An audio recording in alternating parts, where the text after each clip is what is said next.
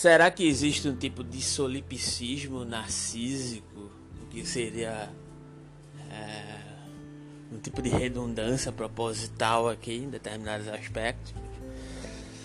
É, nos ímpetos religiosos, mais especificamente em religiões predominantes como o cristianismo, como modus operandi de subjetividade é, inescapável referente ao método é, da própria construção em relação aos nossos ímpetos, o refreamento dos nossos ímpetos libidinais referente ao contexto social cultural no qual nós vivemos.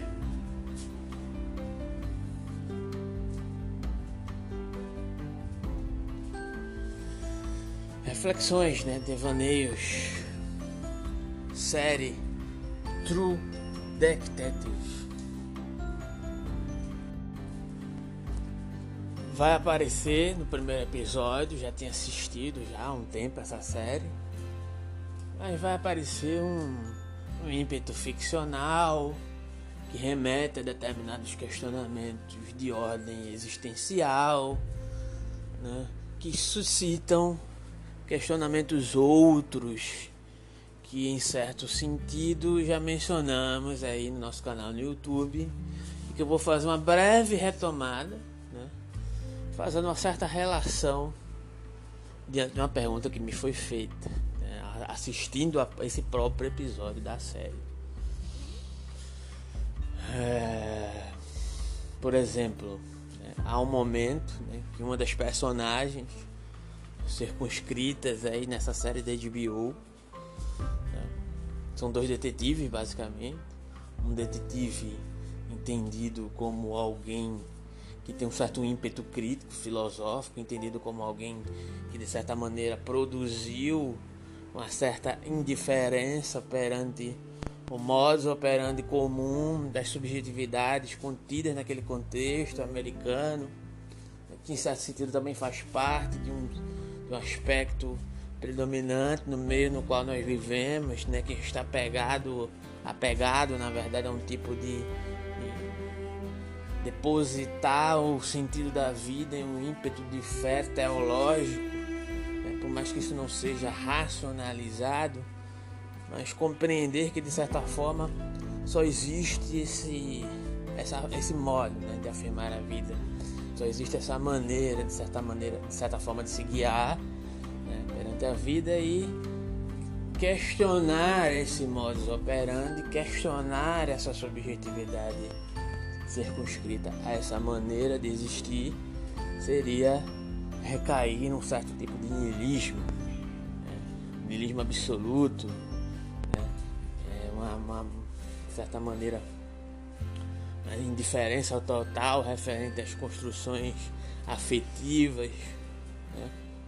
Talvez a própria série recaia um pouco nesse tipo de clichê referente a personagem que tem esse ímpeto crítico filosófico que se intitula como um, um pessimista, né? também. Mas a partir disso a gente pode refletir algumas questões, né?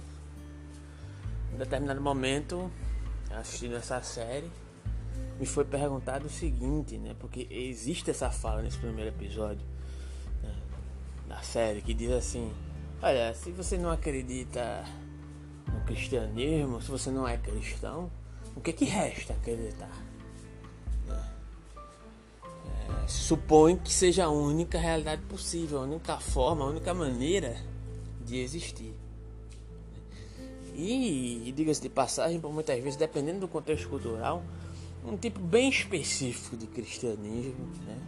E por muitas vezes se desvirtua, inclusive, de uma certa mensagem né, de compartilhamento afetivo que, por vezes, o, uh, o sentido cristão, em alguns aspectos, tenta propor. Aqui não vou totalizar e dizer que o cristianismo é algo um sentido totalizante problemático, ele é plural, demanda outras questões, mas em, em si tem uma essência que remete a essa, essa digamos, essa operação sobre uma subjetividade que delega e aprisiona em um sentido, em um significante específico que é denominado Deus cristão, né? que vai, de certa maneira, distribuir hierarquicamente o seu agir moral no mundo. Né? Você deve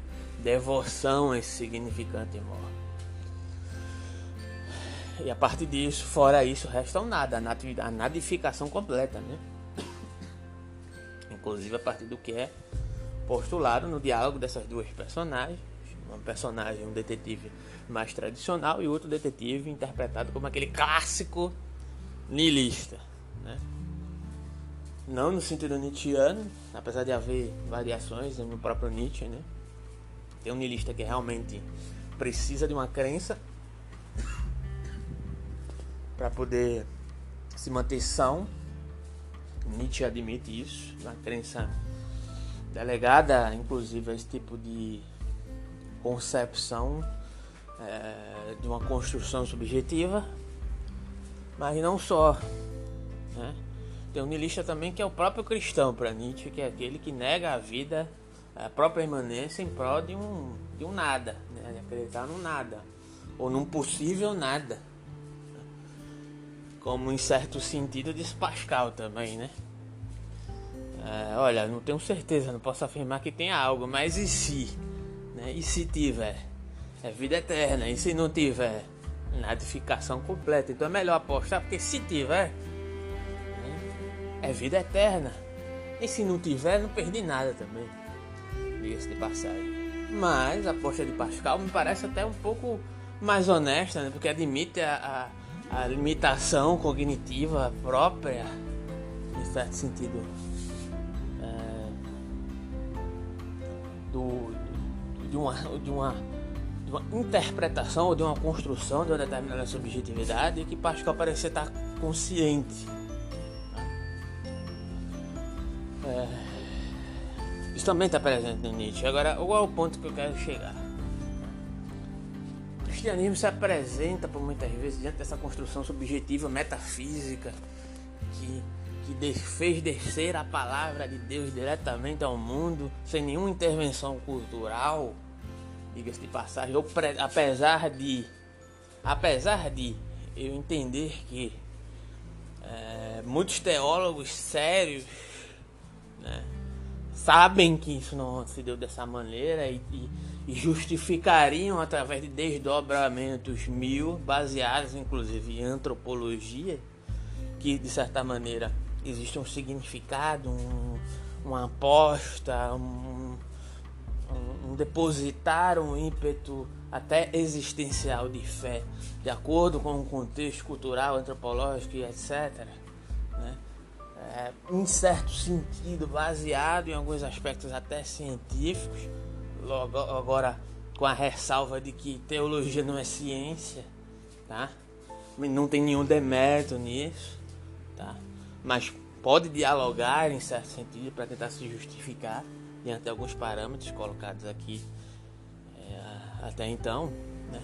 Mas de certa maneira existe um, um sentido de que é reverberado no senso comum e, e que de certa maneira por mais que alguns teólogos sérios não compreendam isso dessa maneira e sejam bem esclarecidos quanto a isso, agem de um modo no qual o cristianismo pudesse ser algo apartado de uma influência cultural, histórica, que reverberariam em questões mil diante da construção né, de uma certa concepção perante a humanidade né, e se tornaram um tipo de coxa de retalhos que se tornou algo supostamente homogêneo, mas enquanto origem heterogênea. Né? Nesse mesmo episódio, né, existem alguns paradigmas, existem algumas referências, existem algumas questões que aparecem ali que dialogam de certa maneira com essa impossibilidade de uma forma existencial do cristianismo se apresentar como essa forma pura delegada diretamente de um divino ou de uma única maneira de existir ligada a uma certa forma subjetiva de construir, é, se, se construir perante a vida, né?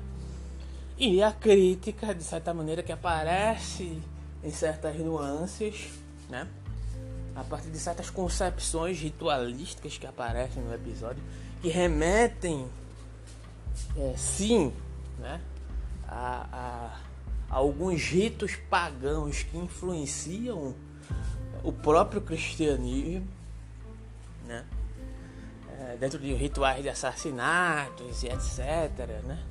Que acontece ali na série já no primeiro episódio que está sendo investigado e suscita um diálogo entre a essência do bem e a essência do mal, a separação entre ações morais delegadas a esse âmbito essencialista, né? e que para de certa maneira não perdermos ou para tentarmos não perder as estribeiras é necessário se agarrar com esse significante, né, de certa forma. E eu creio que isso é, é, é, é bem trabalhado, é, tem nuances ali que demonstram de certa maneira a impossibilidade do cristianismo, esse tipo de cristianismo que tenta se vender como algo, uma perspectiva improvável de fugir dela diante de um certo uso solipsista, narcísico, né? essa concepção cristã como uma subjetividade única possível de incorporar, eu acho que a palavra é essa, né? como uma, um paradoxo. Né? Porque como pode o cristianismo ser algo mais moral do que outras concepções culturais, se ele mesmo é uma coxa de retalhos de influências mil, as quais ele supostamente critica, como por exemplo a cultura persa, como aparece lá em Nietzsche, é, a partir de Zaratustra, segundo nos demonstrou Jung no vídeo que fizemos comentando o seminário junguiano às luzes de Nietzsche. Né? Zaratustra estava circunscrito na cultura persa, que influencia veementemente, segundo Jung, o próprio cristianismo. Posteriormente, o cristianismo vai demonizar, essencializar perante uma, uma, uma concepção do mal, né? mesmo que não seja substancial, né? como a ausência do bem ou algo do tipo, né? como disseram os medievais. Né? Mas é constituído dessas influências culturais do cristianismo, mas pretende se vender como algo, né, ou conce ser concebido como algo, a única possibilidade de existir e depositar um ímpeto de libido ligado a uma noção de fé perante uma única forma religiosa, diga-se de passagem, de existir. Será que isso se sustenta? Será que isso não é também é, aprisionar uma subjetividade no ímpeto narcísico que olha para o eu cristão, para o eu é, é, é, que se constitui a partir de uma subjetividade presa a esse contexto, como um, um, um certo ímpeto de nivelação de todas, as, de todas as subjetividades que deveriam se enquadrar por esse mesmo parâmetro que parte desse ímpeto solipsista né? e que não se enquadra nesse contexto deveria ser concebido como a quem ou anormal ou algo do tipo. Né? Que moral tem, diga-se de passagem, moral no sentido é, incontestável, né? o cristianismo se vender como moral superior sendo uma coxa de retalhos de outras morais, as quais ele mesmo critica. Né? Então me perguntaram, né, me perguntaram justamente isso. Eu, eu ia até te perguntar isso também. Não sei como é que você consegue não ser cristão. Se você não é cristão, você acredita em quê? Talvez na vida, talvez em outras maneiras de existir, em outras crenças que aconteçam de outra forma, diga-se de passagem, por que não? Né? Religiões africanas, será que elas não têm espaço? Inclusive é, é, se cavar a fundo, vão ter raízes e diálogos com o próprio cristianismo, né? ou compartilharão influências de certa forma. Agora, lógico que o cristianismo, durante seu desenvolvimento histórico, está é, tá muito mais próximo ao ímpeto de dominação, né? dominou de forma predominante